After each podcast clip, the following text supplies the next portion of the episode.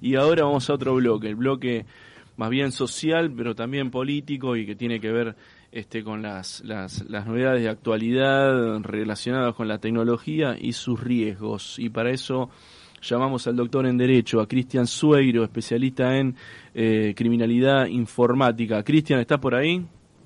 Sí, ¿qué tal, Leonardo? ¿Cómo andas, Cristian? Un gusto. Bien, Gracias por la invitación. Un gustazo tenerte. ¿Cómo están? Sí, un gustazo. Ya eh, digamos, habíamos conversado otra vez y siempre quedan temas y bueno, te vamos a estar llamando constantemente.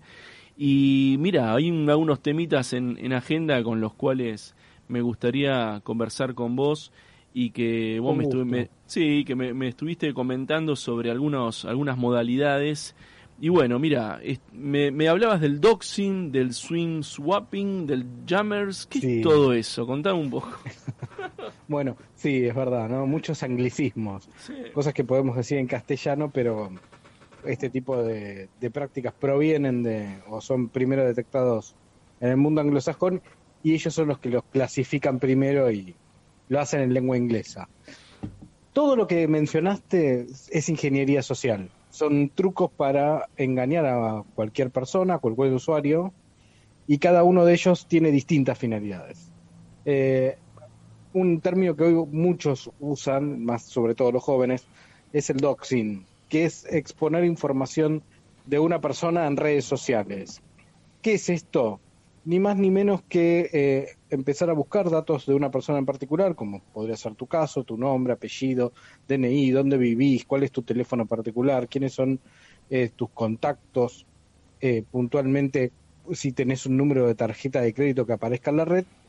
Y eso generalmente es utilizado con dos finalidades. Uno, exponer a la persona eh, ante las redes sociales con toda esa información personal y eh, a veces ese tipo de exposición lo que genera justamente es un grado de intimidación porque la otra persona lo que puede buscar es con esa exposición que con toda esa información la gente acceda a esa persona o bien exponer esos datos ya en sí es un grado de inseguridad enorme porque le permite a cualquier otra persona operar y hacer otras prácticas que sí pueden ser lesivas.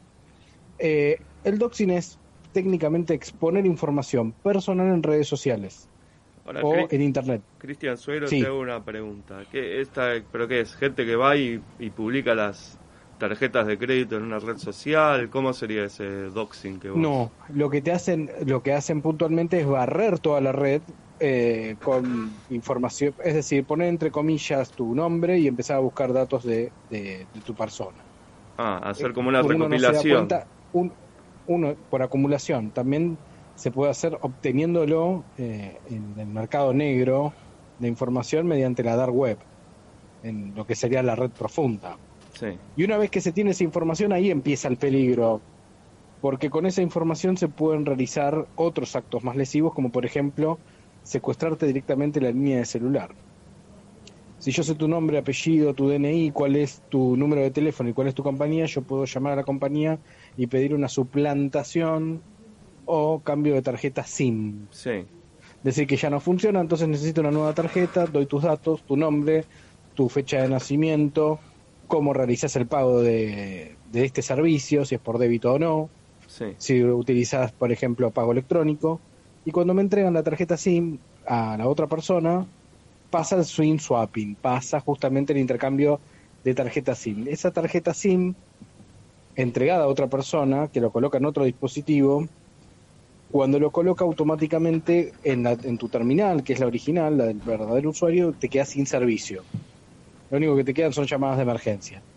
Pero lo peor está por venir, porque cuando coloca la tarjeta SIM, en la tarjeta SIM están asociados todos las redes sociales, aplicaciones y demás servicios de Internet que uno, por una cuestión de comodidad, en vez de utilizar clave, los asocia y pide que recuerde la clave, la contraseña.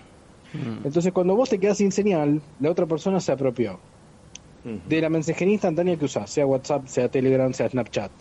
Se apropió si tenés abierto de tu servicio de home banking.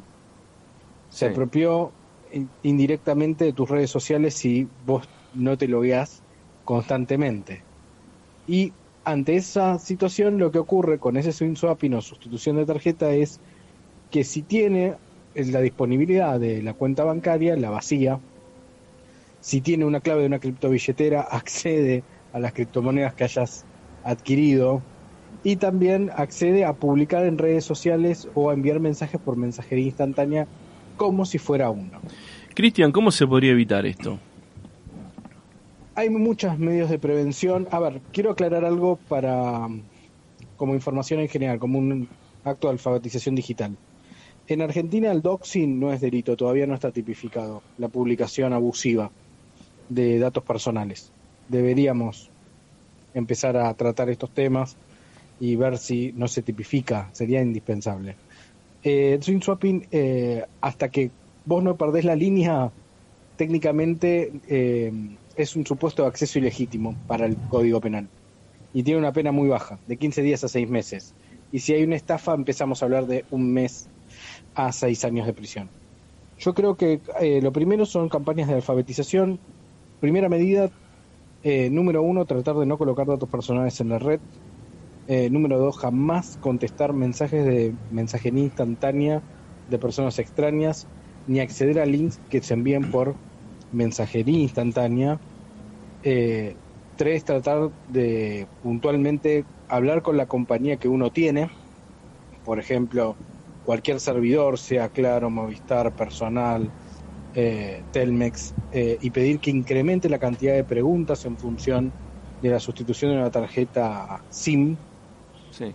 Eh, utilizar, por ejemplo, programas de autenticación de doble, de doble factor de autenticación, eh, tales como pueden ser Google Authenticator o Microsoft Authentic. Eh, todo esto incrementa los niveles de seguridad. Eh, tratar de mm, puntualmente, cuando uno le, los- le envían un mensaje por WhatsApp, Telegram, Snapchat, eh, de un pariente y no le no termina de convencerlo lo que les preguntó, si le están pidiendo un código, jamás entregar un código y efectuar una llamada a la persona y hablar con la persona. Tampoco Ujú. caer en el hecho de cuando uno recibe un mensaje corto de voz, creer que se trata de un familiar. Porque hoy existen muchas aplicaciones en línea de inteligencia artificial que permiten emular la voz. Uno tipea lo que quiere decir con el patrón de voz de la otra persona. Esto es muy fácil. Cada vez que uno envía un, un mensaje de voz, un correo de voz, está dejando su registro. Sí, Eso se eh, sube a una aplicación y esa aplicación toma el registro de voz de uno. eh, te quería Entonces preguntar después- algo con Sí. respecto a eso. Este, la semana pasada a mí me estuvieron llamando eh, Sí. pretendiéndome cobrar un importe de una tarjeta de crédito que yo nunca tuve. Este, Sí. entonces de pronto cuando yo le decía que no tenía la tarjeta de crédito, del otro lado me cortaban. Cosa que, digamos, Claro. normalmente los bancos no, no hacen eso de cortarte en seco, claro. Eh, hablando con alguien me dijo justamente algo que tiene que ver con esto que estás diciendo vos de que eh, toman una suerte de patrón o, o registro de voz. O registro de voz, sí.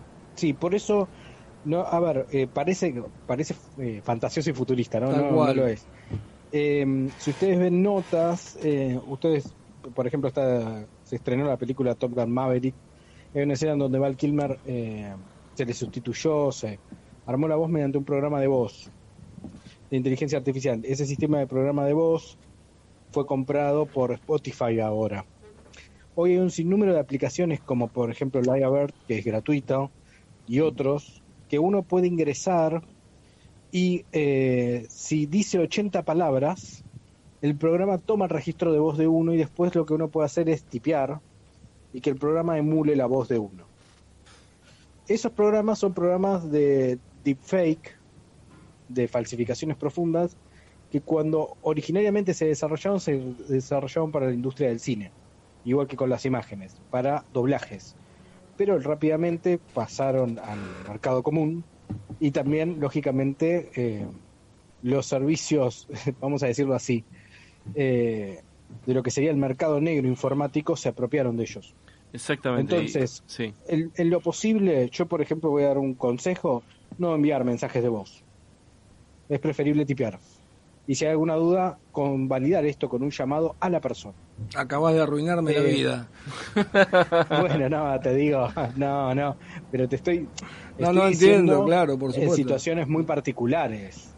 Claro, Eh, si a vos te está diciendo, eh, soy tu hermano, tu tío, o soy un familiar, esto, ¿te acordás?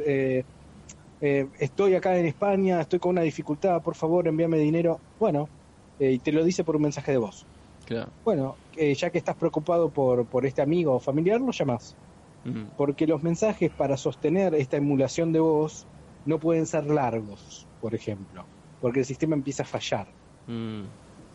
Ah, o sea Nada, que- todo es perfectible, igual que cuando uno tiene un deepfake sobre un video en donde se está emulando a otra persona, los videos solían ser muy cortos, de entre 40 a 40 segundos, 50 segundos, un minuto, un minuto 10, porque el programa después empieza a fallar porque tiene que hacer un sinnúmero mayor de cálculos y no tiene todos los ángulos de la persona. Pero se está Eh, mejorando todo esta porquería. siempre se está mejorando y un- una de las claro, y una de las grandes problemáticas es que este nivel de sofisticación hace que lógicamente seamos más vulnerables. Entonces tenemos que empezar a tomar otras medidas. Eh, Y escúchame, habla- hablaste del jammers, Sí. ¿eso, ¿eso es otra técnica o qué, es eso? es algo, sí, un jammer es un inhibidor de señal. Inhibidor de Es señal. Inhibidor de señal. Uno lo ve en la mano parece como si fuera un handy Sí, y lo que hace es inhibe la radiofrecuencia de, de señales de celular, de alarmas. Esto fue muy utilizado eh, a partir del 2017 en Argentina por bandas extranjeras que entraron al país y empezaron a atraer del extranjero jammers o inhibidores de señal. El inhibidor de señal se utiliza, o se utilizó mucho acá en América Latina en general y en Argentina no es la excepción, para que cuando uno descendía del auto eh, y va a cerrar el auto mediante un control a distancia, suena la alarma, clic, clic, y uno cree que cerró. Pero eh, una persona puede estar desde la vereda de enfrente apuntando con un jammer, que es parecido, te repito, a un teléfono, con una mini antena, parece más un handy, y lo que hizo fue inhibir la, la radiofrecuencia que emitiste. claro. Esa inhibición hace que el auto no se cierre y ahí se active mete. la alarma. Claro, Entonces, en ese momento, cuando la persona se distancia de su vehículo, alguien abre la puerta sin que suene ninguna alarma y sin que esté trabada y se apodera de los objetos que están adentro. Esto es muy común y eh, son tratados por la justicia como supuestos de hurto, porque en realidad no está violentando la cerradura del vehículo Mm, y tampoco eh, en, en ese supuesto está violentando una alarma porque la alarma no está activada. exactamente. Esto es muy utilizable hoy eh, en bandas dedicadas a pirata del asfalto, lo suelen usar para inhibir la señal de geolocalización. Vieron cuando muchos camiones dicen que posee rastreo satelital. Claro, Si yo utilizo un jammer apuntado a un camión, Se rastreo sateliza- satelital y el GPS se acabó. o sea que Y tenemos... ese es el eh, inicio de... sí. De- No, no, que tenemos Piratas del Asfalto 2.0, 4.0. Ya sí, sí, sí, sí, sí. No, todo se va perfeccionando. Entonces una de las cuestiones es a nivel personal, como medida de precaución, cuando uno baja del auto, chequear que haya cerrado y chequear que esté activada la alarma. Claro, Porque uno, eh, por una cuestión de comodidad, toma distancia y hace esto y no va a imaginar, hasta que le ocurre a uno o lo escucha de un conocido, que eh, le abrieron el auto y lo primero, ¿cómo me abrieron el auto? No, nunca se cerró. claro. Escúchame, Cristian, te vamos a volver a llamar Sí. este dentro de muy poco para que nos sigas Bueno. contando las aventuras del delito, del nuevo delito de 4.0 y para empezar a generar conciencia y prevención de formas este, de, de criminalidad que están presentes y que están avanzando exponencialmente. Todas las estadísticas están mostrando eso. Así que te agradezco enormemente por, por tu tiempo. Muchas gracias por la invitación y que termine muy bien el programa.